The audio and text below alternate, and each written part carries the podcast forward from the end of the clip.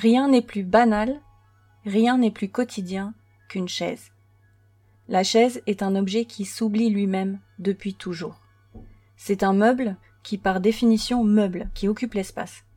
On remplit l'espace juste pour combler le vide et on laisse l'être du meuble se faire vampiriser par l'absurdité de son inutilité. Et pourtant, ce petit meuble domestique, aux formes, couleurs et matières variées, contribue à ce que nous habitions.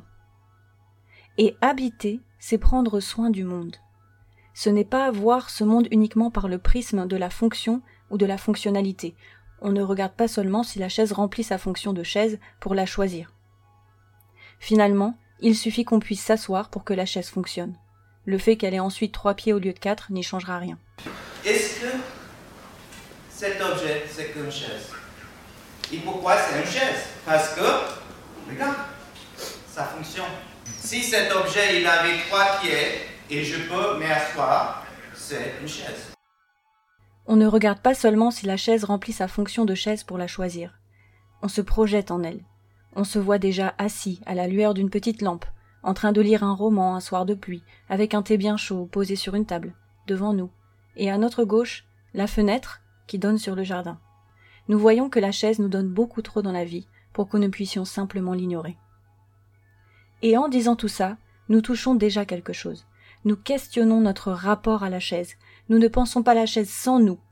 Elle fait partie du décor dans le sens théâtral du terme, où le décor sert à construire l'histoire. Mais en croyant bien faire, nous faisons encore mal, parce que nous mettons la chaise en position de dépendance vis-à-vis de nous. Elle co-construit notre histoire, elle n'est qu'un outil. En plus d'être un outil, souvent elle est un symbole. On le sait parce qu'on regarde ou pas Game of Thrones, désolé pour la prononciation, la chaise est en fait, depuis l'Égypte antique, qui, au passage, a inventé la chaise pliante, un meuble réservé aux rois et consorts. Ça reste le cas par la suite. Avant le XXe siècle, les femmes s'assoient bien moins que les hommes, et puis encore aujourd'hui, c'est un outil de pouvoir, dans le sens où il nous fait marquer un territoire, occuper un espace.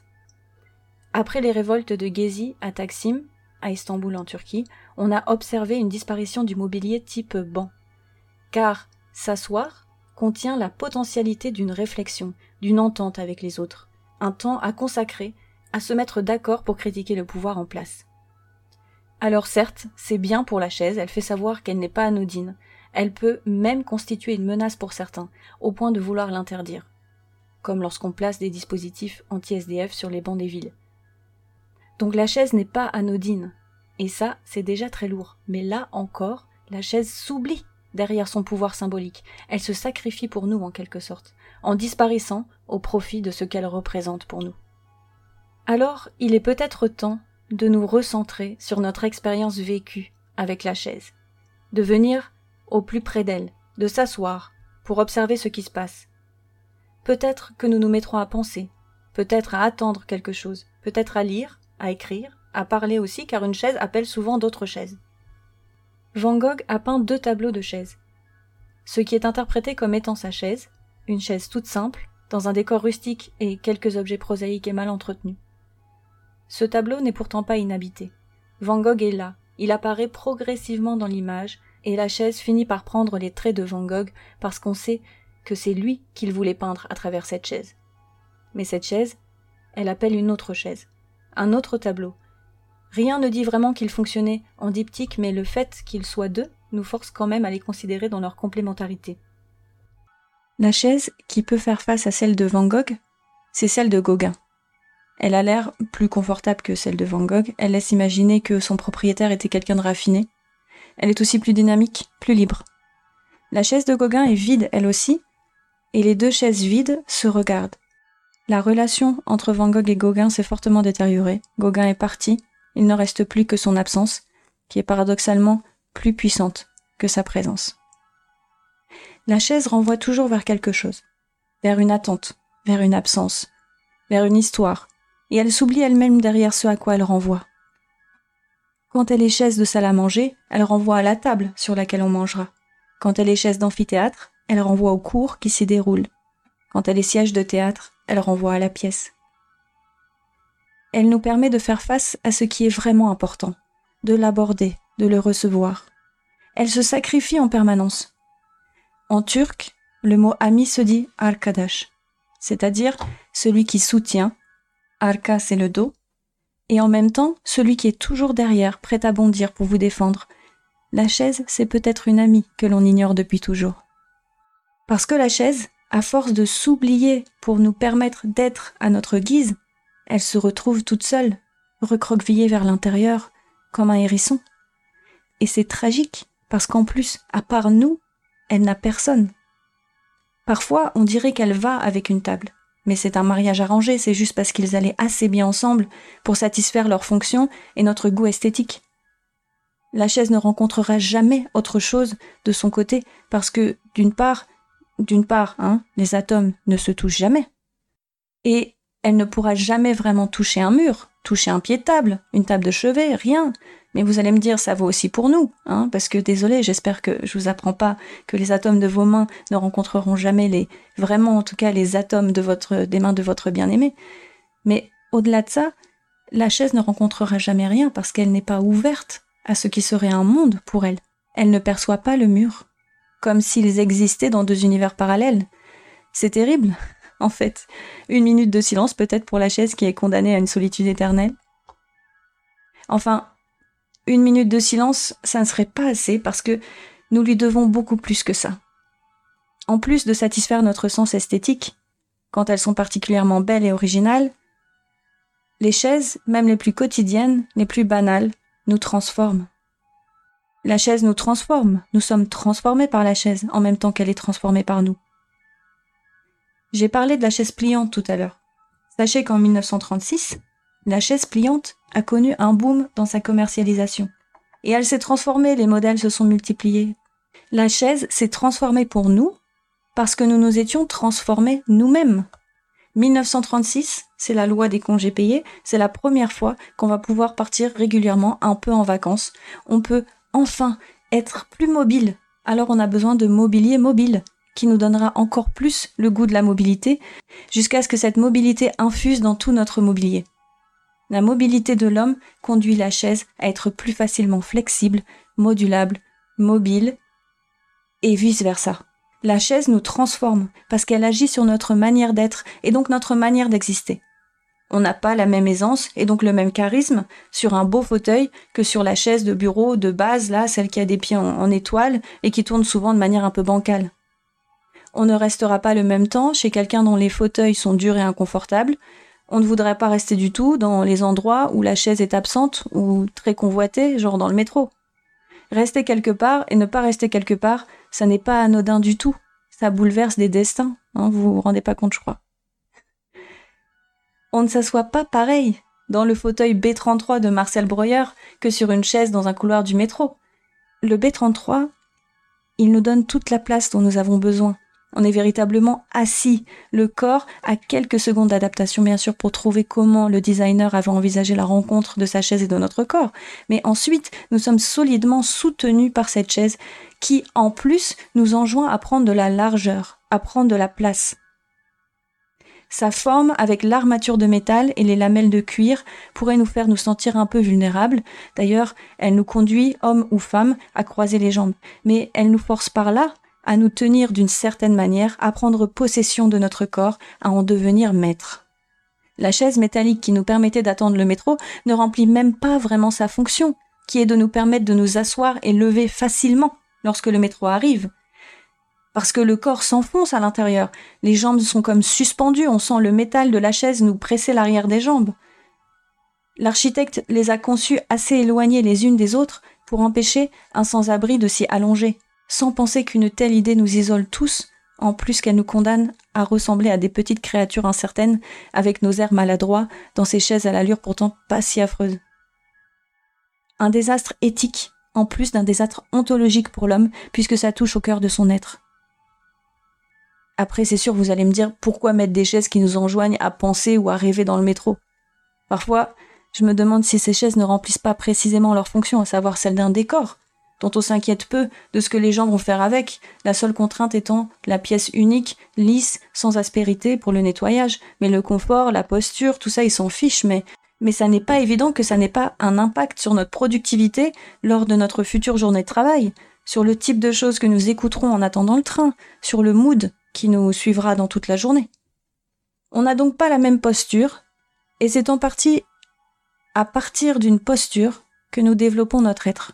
La chaise a un impact sur la manière dont on se sent, sur la manière dont on appréhende ce qui nous entoure, qui elle-même impacte la manière dont on agit et pense. Mais malgré tout ça, je suis toujours triste parce que la chaise semble si dépendante de nous qu'on pourrait, comme Heidegger, se demander si elle continuerait d'être s'il ne restait plus personne pour la regarder. Peut-être que pour approcher l'être de la chose sans l'effrayer, pour éviter l'effet hérisson, c'est-à-dire en l'approchant sans projeter trop de choses sur elle, peut-être qu'en l'approchant, bien sûr, avec toute l'affection du monde maintenant qu'on sait tout ce qu'elle a fait pour nous, mais avec plus de modestie, en retrouvant un rapport simple avec la chose, un rapport sincère, peut-être que ça fonctionnerait. Vous connaissez sans doute, peut-être, l'œuvre One and Three Chairs de l'artiste américain Joseph Kosuth. Sinon, je vais vous la décrire. Si vous n'avez pas sous les yeux, je vous conseille par contre de la trouver, je la mettrai en description, et de l'observer pendant que je la décris. Il s'agit de trois chaises, de trois manières différentes. Une chaise réelle, basique, en bois, la photographie d'une chaise, et la définition de la chaise, la définition du dictionnaire. Trois chaises, l'objet, qui n'est pas l'objet parce qu'il est là isolé, désincarné de sa fonction, on peut pas s'asseoir dessus. Une photo, c'est-à-dire toujours pas vraiment la chaise, que nous cherchons en tout cas à approcher, et avec sa définition, elle finit de se désincarner et de disparaître encore un peu plus. Mais l'art permet des choses magiques parfois, et lorsque vous commencez à considérer les trois chaises ensemble, la chaise réelle, la représentation de la chaise et sa définition, c'est-à-dire un objet, une image et le langage, alors là, on commence petit à petit à voir apparaître une quatrième chaise. L'idée de la chaise, son essence, ce qu'elle est avant de s'incarner dans notre monde. L'art fait apparaître l'idée de la chaise, à laquelle nous ne pouvons accéder ni par la chaise particulière, ni par la définition, ni par l'image. Il nous faut la somme des trois, et cette addition, c'est le regard esthétique qui l'opère. Contempler une œuvre d'art, ça peut faire apparaître des trucs, et on n'est même pas prévenu, donc voilà, je vous préviens. Je suis quand même un peu frustrée par tout ça parce que je regarde ma chaise en ce moment, et je me dis qu'en accédant à l'idée de la chaise, j'ai pas eu l'impression de la rencontrer, elle. C'est du mobilier domestique, hein, comme on a un animal domestique. On a une communication certes parfois chaotique, mais avec toujours euh, une espèce de tendresse complice. Cette complicité, nous l'avons aussi avec certaines chaises célèbres les idoles du monde des chaises, hein, comme la chaise Emmanuel, enfin plutôt le fauteuil Emmanuel, ce fauteuil en osier tressé, inspiré par un trône polynésien rendu culte dans les années 80 par le film du même nom, le transformant en même temps en objet de désir et de sensualité. Platon, dans le livre 10 de la République, nous dit que ce que fait l'ouvrier, c'est imiter le lit, imiter la chaise, imiter l'idée du lit, l'idée de la chaise. Mais il est peut-être temps de réhabiliter cette copie, parce que c'est nous qui l'avons faite finalement. Réhabiliter la copie parce que c'est elle et non l'idée de la chaise qui fait partie de notre monde, de notre monde. On peut peut-être commencer par se demander pourquoi c'est notre chaise. Comment la rencontre, pourtant impossible, a-t-elle eu lieu? Comment nous sommes-nous liés à elle, comme Pygmalion tombant amoureux de sa statue et tentant de lui donner vie? Comment sommes-nous devenus une équipe? Au commencement, il y a l'histoire. Comment on a eu cette chaise? Quand? La première fois qu'on l'a vue, la première fois qu'on s'est assis dessus pour boire un café, ces changements de place et de maison au gré des déménagements. Le moment où elle a commencé à s'affaisser ou à grincer, mais qu'on a quand même décidé de la garder, comme la chaise de Glenn Gould, que le pianiste canadien avait hérité de son père et avec laquelle il a continué à jouer alors qu'elle était toute bancale et qu'elle craquait. Écoutez par vous-même, je vous passe un enregistrement, mais soyez très attentifs, écoutez bien au début.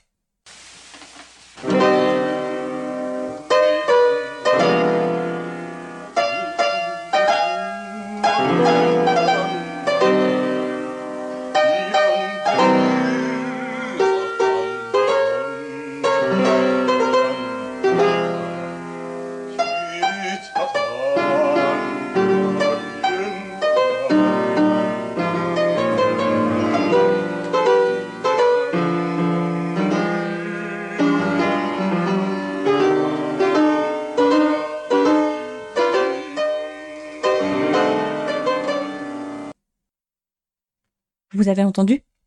Les craquements de la chaise. Glenn Gould insistait pour que ces bruits restent à l'enregistrement, de sorte que cette chaise s'est transformée en musique. On pourrait aussi se pencher sur la forme de notre chaise, sur sa matière, sur nos sensations et impressions à l'utilisation. Positive si elle est confortable, négative si elle fait mal au cul.